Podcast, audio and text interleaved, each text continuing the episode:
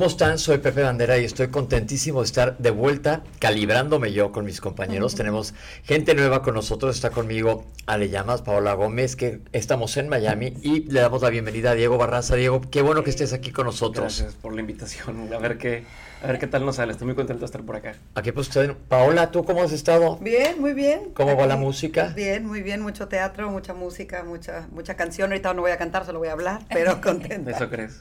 Y Ale Llamas, Ale Llamas. ¿Qué onda? ¿Cómo va Calibrate? ¿Cómo vamos a arrancar ahora? Bien, estamos bien contentos de estar aquí. Estamos en Miami, sus playas, como dice Pepe.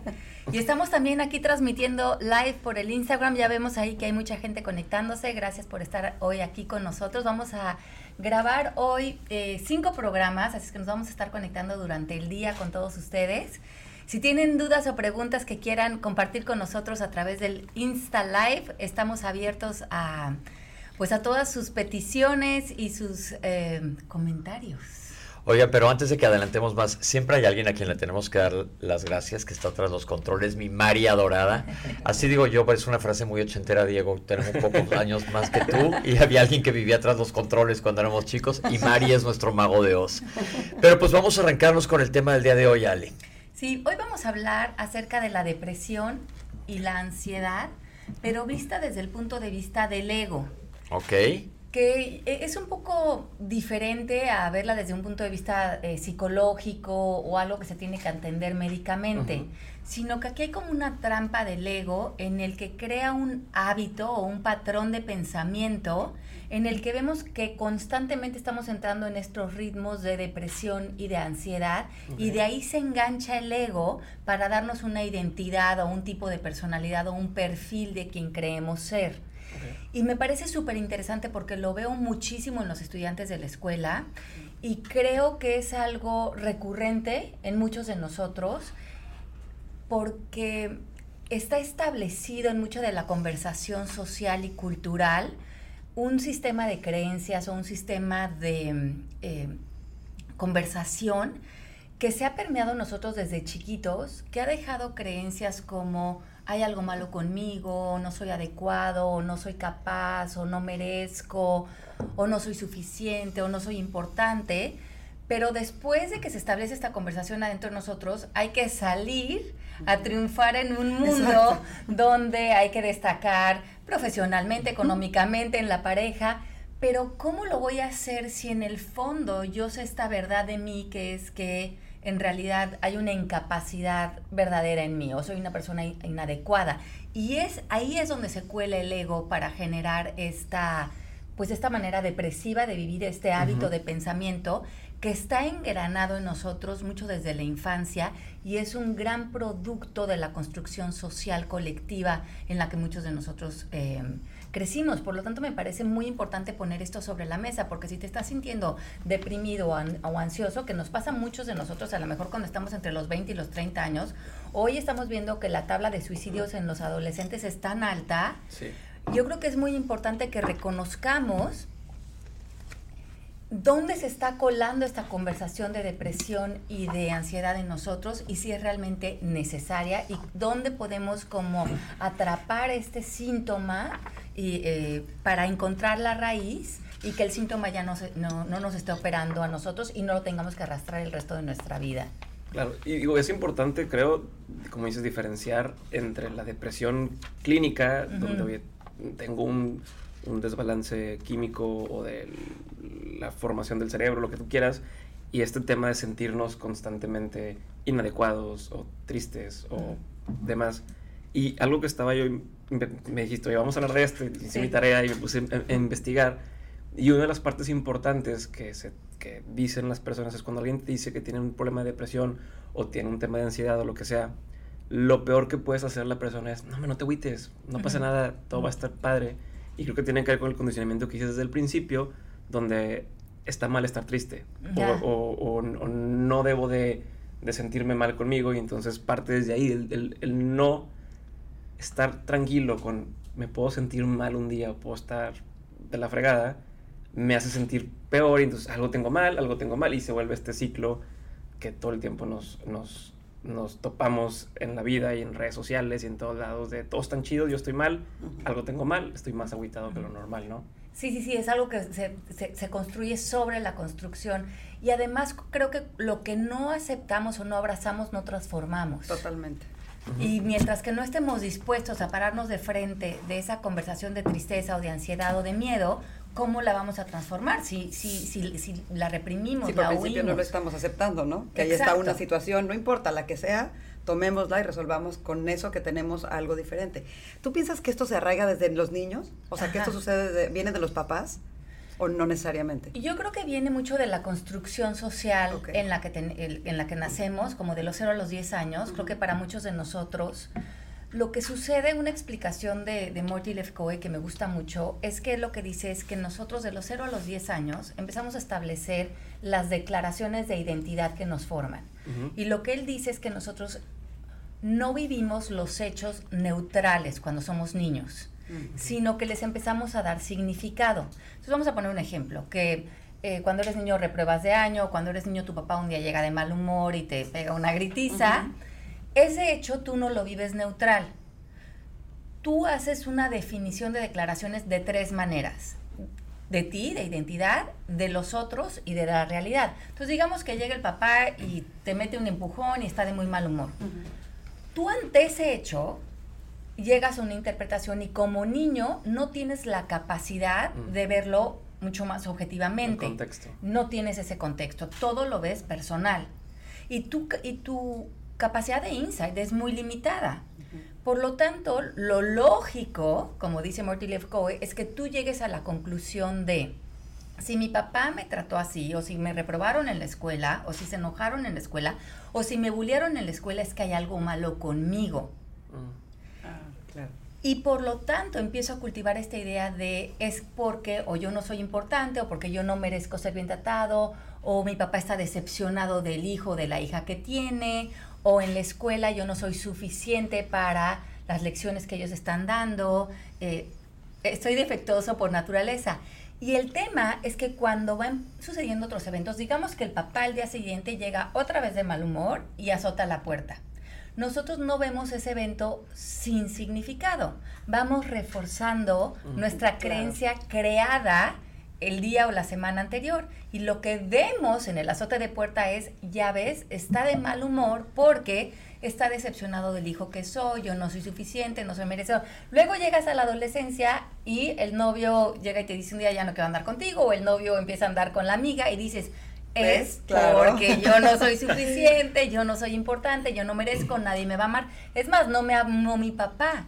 Y de ahí empezamos a cultivar este hábito de pensamiento profundamente depresivo, pero que claro que dispara la ansiedad porque la ansiedad está proyectada al futuro. Y si yo aparentemente en el futuro, además, la sociedad me está diciendo, si no conquistas X, Y y Z, no vas a ser exitoso. Y yo en el fondo me, me sé a mí no suficiente, no capaz, desde que tengo uso de razón, comienzo a vivir en una ambivalencia donde siento que es ese futuro que me va a rescatar aparentemente, en realidad va a ser una decepción como ha sido mi relación con los eventos con el pasado. Yo creo que lo que pasa es que te condicionas cuando eres chico, tú solito son conductas aprendidas, condicionadas, como tú dices, porque las pones en una caja, les das un significado. De niño, todo el mundo lo hicimos. Y luego la sociedad te va reforzando esto, porque por ejemplo, cuando nosotros crecimos, Ustedes, tú, Diego, lo vas a haber oído más, pero nosotros la palabra depresión no, no la oíamos tanto. Y sí existe, como dijiste, la depresión clínica, pero antes de la depresión clínica hay pasos, que hay ciertos rasgos de personalidad o situaciones que te van empujando hacia una situación clínica. Es por eso que nosotros insistimos que todo mundo nos tenemos que rascar para adentro a ver qué encontramos para poder romper estos patrones. Pero primero hay que saberlo reconocer. Así es. Porque yo lo traigo desde chico, hace cuenta, todos los traemos desde mil cosas que traes condicionadas y, si no te das cuenta ni que las traes, sigue haciéndose más hondo el hueco. Y lo que tú dices, la sociedad pone de moda la palabra bipolar. O sea que si le pregunto a 100 gentes qué es bipolar, 99 no saben qué es bipolar. Si les preguntas también qué es depresión o ansiedad, hay mucha confusión de, terminología porque la mercadotecnia también las ha puesto allá afuera y hemos abusado de términos que no se deben de abusar. Es como decir, está histérico. ¿Sabes, ¿Sabes, neto que es alguien histérico? No está padre. No. Entonces, es, le estamos dando significados y poniendo etiquetas a todos sin saber ni siquiera de por dónde vienen. Entonces yo digo que lo que está padre es meterte y ver, para poder soltar eso y ver que a lo mejor no tiene ni que ver contigo. Claro, y, yo creo que lo que es importante aquí reconocer que la sociedad, como dices tú, Pepe, te, te, provoca esto. Pero ahí, en ese lenguaje, creo que lo que sentimos es como si no tuviéramos un decir. Exacto. Y creo que aunque la sociedad nos permea este tipo de conversaciones, llega un momento en nuestra vida en que tenemos que parar y decir, a ver, a lo mejor de chico se permearon estos acuerdos a los que yo llegué también, eh, donde yo accedí a, a, relacionarme conmigo viéndome carente o no suficiente o no importante, pero hoy en día, como tú dices, hay que darme este clavado adentro y decir, esta depresión, esta ansiedad, este miedo, de dónde salió, dónde lo arraigó y por qué es lógico que lo tenga. Y yo creo que cada uno de ustedes, si se da un clavado a su historia del pasado, de su infancia, con sus padres o, en la escuela, pueden encontrar la raíz de poder, eh, de haber iniciado una conversación con ese perfil. Eh, eh, ahorita que mencionas eso, quisiera saber en qué momento tú tuviste esa claridad. O sea, en qué momento dijiste, ah, estoy cargando con todo este relajo que no es mío tengo que soltar y, echarme un clavado dentro y saber qué quiero hacer. O sea, te pregunto porque probablemente muchas personas estamos con él, pues es que yo quiero eso, pero ¿cómo, ¿cómo, sucede? ¿Qué hiciste? ¿Qué pasó? ¿Cómo te pasó a ti? ¿Te acuerdas? Sí, ¿sabes qué creo? Que a mí me pasó de dos maneras. Por, por un lado, eh, los seres humanos también aprendemos por imitación. Entonces, lo que también nos sucede es que, por ejemplo, nuestros papás, si tienen si tenían también una conversación habitual que los llevaba como resultado a la depresión o a la ansiedad o al miedo, nosotros como niños los observábamos viviendo. Y cuando se presentaban ciertas situaciones en su vida y nuestros papás reaccionaban desde el miedo, desde el enojo, desde la depresión, desde la ansiedad, nosotros decíamos, ah, cuando sucede esto, te deprimes. claro. Cuando sucede esto, te pones de muy mal humor. Cuando sucede esto, las respuestas emocionales de tu papá o de tu mamá las heredas de alguna manera como parte de la imitación. Pero eso también debemos de ver si nos funciona. Pero para muchos de nosotros eso se vuelven lealtades familiares. totalmente como que en nuestro clan nos deprimimos. nos enojamos cuando alguien se mete el carril y les pitamos. Eso es lo que hacemos nosotros. En nuestro clan nos, nos, nos, frustramos con el dinero. O en nuestro plan, en clan no nos alcanza el dinero. Y el chiste es que no te alcance para que puedas entrar en la conversación que hace eco con tu clan. Sí, si no ya no perteneces. ¿no? Porque no lo perteneces. Entonces, si por ejemplo llegara dinero a tu vida, encuentras la manera de deshacerte de él para que puedas seguirte deprimiendo de que no tienes dinero. Y puedas seguir ansioso por el dinero, porque cuando vas a comer los domingos, puedes hablar de qué preocupante que no tenemos dinero, qué ansiedad, qué miedo. Entonces, vean también desde qué otra... le preguntas, oye, ¿cómo estás? ¿O qué onda? ¿Qué no es? No, pues ya sabes. Les gusta ese lugar. Es que es muy, es este muy triste lo que voy a decir, pero es muy cómodo ese lugar para muchas personas. Es, es divino, y estoy siendo sarcástica evidentemente, es divino cuando la gente eh, está en ese lugar de conmiseración todo el tiempo, porque es muy cómodo no hacer nada, ¿no? Exacto. Y quedarte en ese lugar cómodo, aparentemente de pobre de mí, todo el mundo sí, hay pobre de ti, hay pobre... No, no, no es mucho más difícil decir, ajá, por de mí, pero ¿cómo hago para no sentirme así? ¿Y cómo le rasco, como dices? ¿Y cómo me muevo a este lugar que me tiene tan imposibilitada y tan incómoda? ¿no? Es que ya tú eres responsable y entonces ya todo... ya no está padre. Pero es que sabes que lo dijiste, te metes al carril en el que va todo mundo. Estamos un, como borregos, no lo digo en mala onda, y sí lo digo en mala onda, porque también he estado yo en ese borreguismo total. Y, y, lo hacemos por conductas aprendidas. Te voy a decir un ejemplo. Yo ahorita pasé por un velorio y entonces todo mundo es buenísima onda, pero casi todo el mundo te dice lo mismo. Encantadora la gente y no sé fuerte, este, es lo mejor lo que pasó. Sí, pero me siento del nabisco famoso. Este, no me importa. ¿Cómo? das cuenta? que dices, la gente está haciendo buena onda, pero todos estamos siguiendo un patrón. Entonces yo aquí soy a favor totalmente de siempre ser la oveja negra en ese sentido.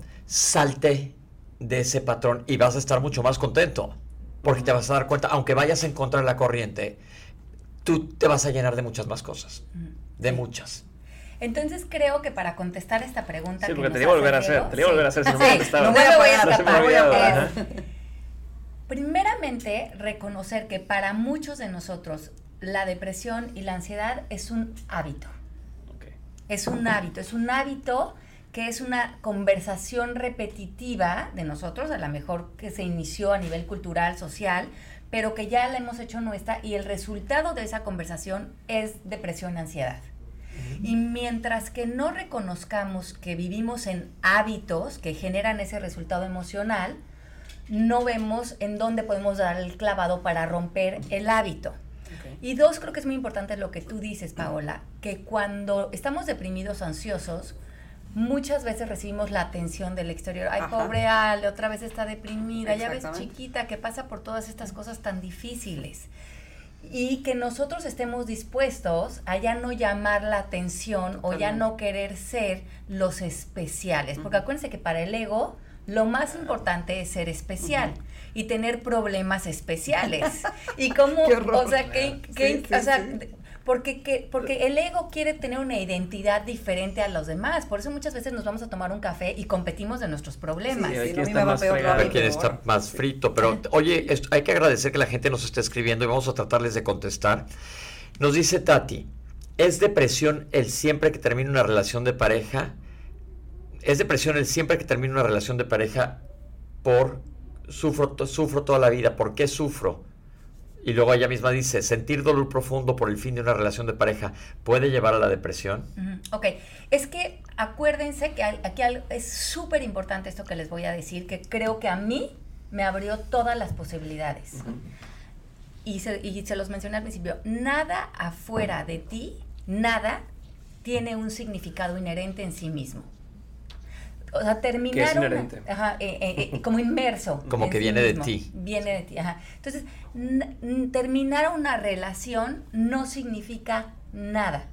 Ahora, si volvemos al condicionamiento social, las telenovelas nos han dicho que significa un drama de aguacate verde o Hollywood nos ha dicho que te suicidas cuando terminas. Como que la sociedad nos ha condicionado de lo que decía Pepe también, cuando se muere alguien, cuando terminas una relación, cuando hay cosas que yo ya te voy a decir cómo reaccionar y hasta qué punto llegar. Y si tú te, además, te enchufaste al canal de las estrellas, la Rosa de pues, Guadalupe, la Rosa de Guadalupe, pues ya, la, ya la protagonista te dijo, cuando terminas una relación, en tú por imitación dices, si yo no reacciono así y yo estoy contenta o quiero ver otras posibilidades para mí emocionalmente frente a esto, como quedarme en, el aprendizaje, en el agradecimiento, en, aprender a cerrar ciclos desde una madurez emocional, a lo mejor la sociedad te dice, Oye, no. No, que sí, que rara No, es que hasta en cosas vacías como nos han enseñado que entonces las señoritas, señoras cortan y comen helado y entonces ven una película. hasta cosas vacías como eso. Sí, estereotipos. estereotipos, exactamente. Si luego, luego sales de fiesta otra vez, ah, no, es que qué mal que no respetó, no guardó un luto casi casi por... Pero yo creo que aquí aplica mucho la frase que hemos dicho, el sufrimiento es real porque la puedes pasar mal después de una relación, pero el drama es opcional. O sea, el dolor es real. El dolor es real y el drama es opcional. Digo, sí la vas a pasar mal, pero ve qué le puedes sacar de padre esa relación y next, agárrate a besos al que pase por enfrente que siga. ¿No? pero, pero también, Pepe, puedes terminar una relación y decir, estoy feliz. Sí, ya se acabó, gracias a Dios. Qué buena onda me que ya este me salí de esto porque habla de que yo ya terminé de aprender lo que tenía que aprender en esta relación y estoy listo para establecer una relación desde otro, desde otro lugar o para vivir otras experiencias. Es que todo tendrá que ver con lo que tú estás dispuesto a crear para ti en ese momento. Porque otra de las cosas que, que aprendes cuando te metes a este trabajo es que vivimos en un, en un mundo, nos dice la física cuántica, donde todas las posibilidades ante cualquier situación o ante cualquier momento existen en todo momento. Hazte cuenta como si fueran estrellas que están palpitando esas posibilidades de todo para todos. El regalo está ahí. Pero una vez que tú decides atrapar una de las estrellas, que sería tu interpretación o tu percepción de ese momento, todas las demás como que se apagaran. Solamente dejas viva la que va a ser resonancia o la que va a ser eco con tus creencias. Y si tú quieres creer que nada, la única salida, el único túnel es la tristeza, pues ahí está, porque el universo es generoso y te va a dar lo que tú pidas. Porque además, si te das cuenta, si uno le busca un poquitito, eh, pensarías que eso es la comodidad o, eso es lo que todo mundo tiene. Pero si, si uno hace un examen de conciencia, conciencia, va, la, la, expresión que estoy eh, teniendo, te das cuenta que en serio no estás cómodo ahí. O sea, si, le buscas un poquitito, no, está, bien, pero si le buscas un poquitito más, dices, no, en realidad no me estoy sintiendo bien con esto, ¿cómo puedo quitarme de aquí? O sea, todos sabemos cuando estamos en un lugar incómodo, aunque nos, nos hagamos medio mensos de repente, ¿no? Puedes pasar por alto algunas cosas, pero si le das, si le das eco y lugar a esa primera sensación de, no, esto se sintió mal, puedes buscarle por ahí, ¿no? No, no, irte con la corriente de, ah, no, me hago mensa y entonces, no, seguro fue porque... Ajá. Entonces, ¿qué hacemos? Nos vamos a tomar, nos vamos de compras, pendemos Netflix, nos dormimos ante encontrar la solución. Y la solución, como tú dices, Pau, siempre va a ser más sencilla y más simple. de lo que creemos, pero el ego lo quiere hacer todo muy complicado. Y si lo tratas desde el principio también. Fíjate las preguntas que nos hace. Nos dice Cris, ¿cómo, cómo, como que el juego de la depresión hay niveles, ¿no? Puede llegar a ser muy serio y alguien más dice, puede haber diferentes tipos de depresión. Sí, pero por todo arrancas con un primer paso, que es lo que estamos hablando. Sí. Porque sí puedes llegar a una depresión clínica que requieras, hay un desbalance de, neurotransmisores en tu cabeza, pero, y ahí ya lo tendrías que tratar a lo mejor medicamentosamente, pero estamos hablando desde antes. Si tú lo analizas desde antes, a lo mejor no llegas a eso. Claro, y por, como tú dices, todo empieza por un pensamiento, una creencia. ¿Cuál será? Y, y se pueden hacer esta pregunta, ¿cuál será el pensamiento o la creencia raíz que ya inicia toda esta conversación? Puede ser un pensamiento tan común como estoy gorda. O que se te ocurra un sueño, un viaje que quieres hacer y pensar, pero es que nunca me alcanza el dinero. O, y entonces ahí empiezas como, Claro, porque yo no soy capaz, no tengo fuerza de voluntad, no puedo. Mira que en 1975 me cortó el novio y luego no he podido bajar estos tres kilos y luego mi papá me regañó y lo... Y empiezas a buscar todas tus evidencias, según tú, que viste, que crees que viste allá afuera, para seguirte sembrando en esa conversación y con un inocente pensamiento puedes acabar en una depresión en el hospital. Por supuesto. Vamos a darle más voz a la gente. Nos dice Ariana 3107. Ahora estoy en una crisis existencial porque estoy entrando a los 30 y no sé por qué. Ay, mija. Espérate que te empieza a quedar a pedazos como uno y vas a ver lo que son crisis. A los 30, a los 30, A los 30 ve y pasa la bomba. No tengas crisis existenciales. Pero mira, aquí hay algo interesante que nos dice Clau, Clauma Ruiz. ¿Cómo actuar y qué hacer cuando un ser amado está en depresión? Ok. Y esto es bien importante. No puedes hacer nada. Nada. Nada. Y vamos a hablar un poco de los ámbitos, ¿no? Sabemos que existen tres ámbitos, el ámbito tuyo, el ámbito del otro y el ámbito de la realidad, que es donde suceden enfermedades, muertes, temblores. Eso es bien importante. Cuando ustedes empiecen una conversación de cómo le hago para que mi hijo, que mi marido, que mi hermano, que mi papá. Eh, cuando yo estoy en una sesión de coaching, cuando ustedes empiecen en el cómo le hago, ya están en control, por lo tanto en miedo, y están peleando que la otra persona esté en donde está o esté haciendo lo que está haciendo.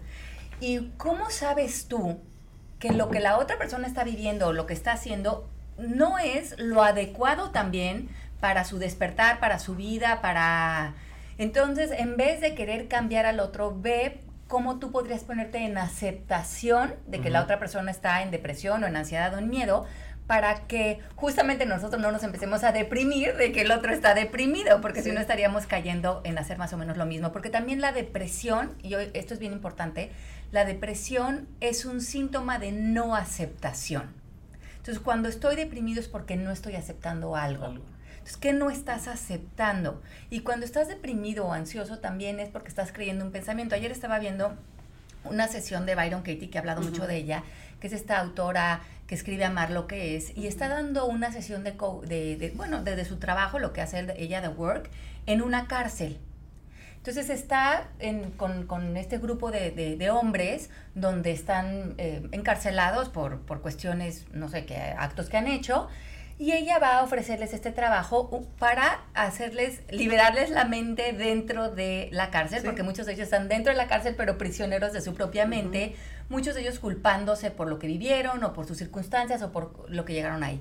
Y había un joven en ese espacio que le dice, le dice ella, ¿cuál es tu pensamiento? Y ella le dice, que estoy furioso con mi padrastro porque él me hizo adicto a la heroína y por eso estoy aquí. O sea, acabó en se, escaló a tal punto de que acabe aquí. Pero imagínense si ese pensamiento no va a ser deprimente. O sea, que tú lo que estés viviendo en ese momento, cada vez que te peleas con la realidad, tú crees el pensamiento de que estás ahí porque tu padrastro te metió a la heroína. Y ella le dice, ¿es absolutamente cierto que tu padrastro te metió a la heroína? Y, ella, y él le dice, sí. Claro que le va a contestar que sí porque lleva creyéndolo sí, 10 años. por lo menos. Y 10 años es un pensamiento que lo ha deprimido, lo ha frustrado, lo ha hecho pelearse, lo ha puesto en no aceptación. Pero esos pensamientos, y los invito a ustedes también, a que les den una vuelta, como le dio él ayer, que decía, yo me introduje a mí a la heroína. Entonces, aunque a lo mejor el padrastro en ese momento estaba haciendo eso, yo una y otra vez después de eso, yo me hice responsable de utilizarla. Ah, de utilizarla. Y, puedo ver que él tenía este comportamiento, pero por otro, después todo lo demás fue mi elección y yo lo estoy haciendo a él responsable, inclusive de estar aquí sentado. Entonces, cuando él puede ver esto como no una verdad absoluta y suelta ese pensamiento y le dice ya cómo te estás sintiendo ahorita. Y él dice, sin el pensamiento me siento libre y me siento con la posibilidad de estar en el presente, ya no pelearme con lo que es, ya no deprimirme y empezar a ver posibilidades para mi vida aquí. y eso es bien importante. Cuando tú te cuestionas un pensamiento y la pregunta es, ¿quién sería si ya no creyeras eso como verdad? La mayoría de nosotros decimos en paz, libre, en amor, en aceptación. Entonces, busquen qué pensamiento los está llevando a sentirse deprimidos. A ver, quiero, ya sé que se va a acabar el tiempo, pero de eso, quiero hacer como un doble clic porque es bien fácil cuando uno le pasa algo malo, decir, no, es culpa de alguien más, pero cuando nos pasan cosas buenas, ah, es que yo trabajé duro y demás, no, eso, la certeza de que yo solo lo hice. ¿Qué sería lo correcto? O sea, porque aquí decimos el tema de las cosas malas no me pasaron por alguien más, me pasaron por mis decisiones. También está bien, aunque nos digan, no, tienes que decir que cuando te fue bien fue gracias a toda la gente. ¿Es lo correcto o sería más bien decir, pues gracias a mi esfuerzo? Yo creo que todavía es un paso más arriba, más interesante que, que, que, esa pregunta de hacernos las adentro, es cómo neutralizo lo de afuera.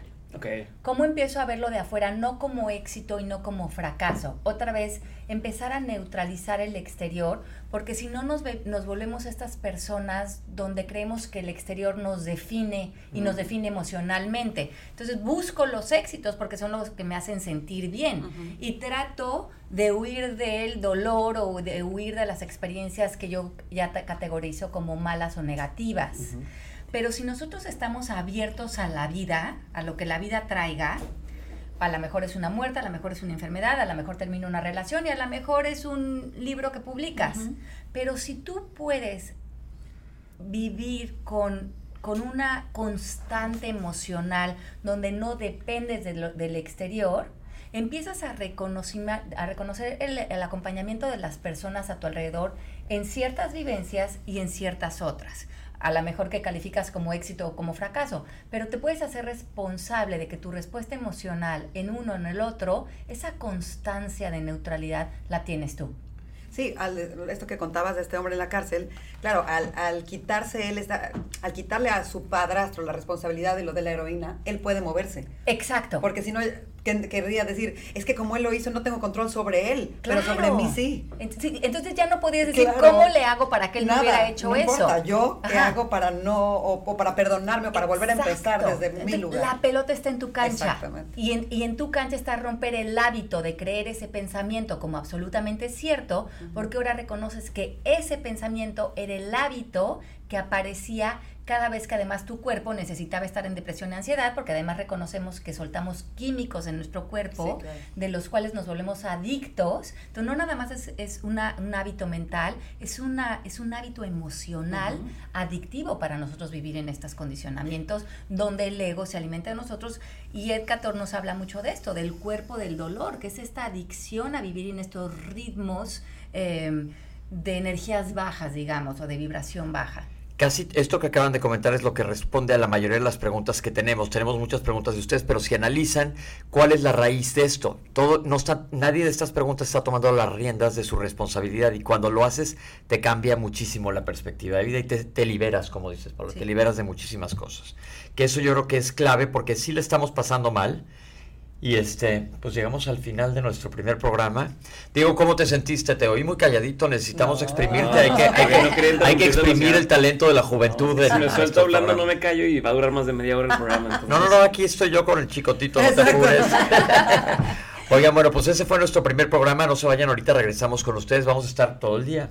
Aquí vamos a estar todo el día, nos vamos, vamos a terminar este live, pero nos conectamos ahorita en eh, media hora con ustedes, así es que esténse al pendiente de nosotros que vamos a volver a salir en vivo. Decir el tema que vamos a hablar después para que vayan pensando. Sí, vamos a hablar de el tema número dos, el que viene es qué significa vivir en valentía, así es que conéctense si tienen preguntas, prepárenlas y aquí vamos a estar eh, conectándonos con ustedes. Au, Pepe, Diego, gracias Mari, todos los que están aquí con nosotros. Ahorita nos volvemos a conectar con ustedes.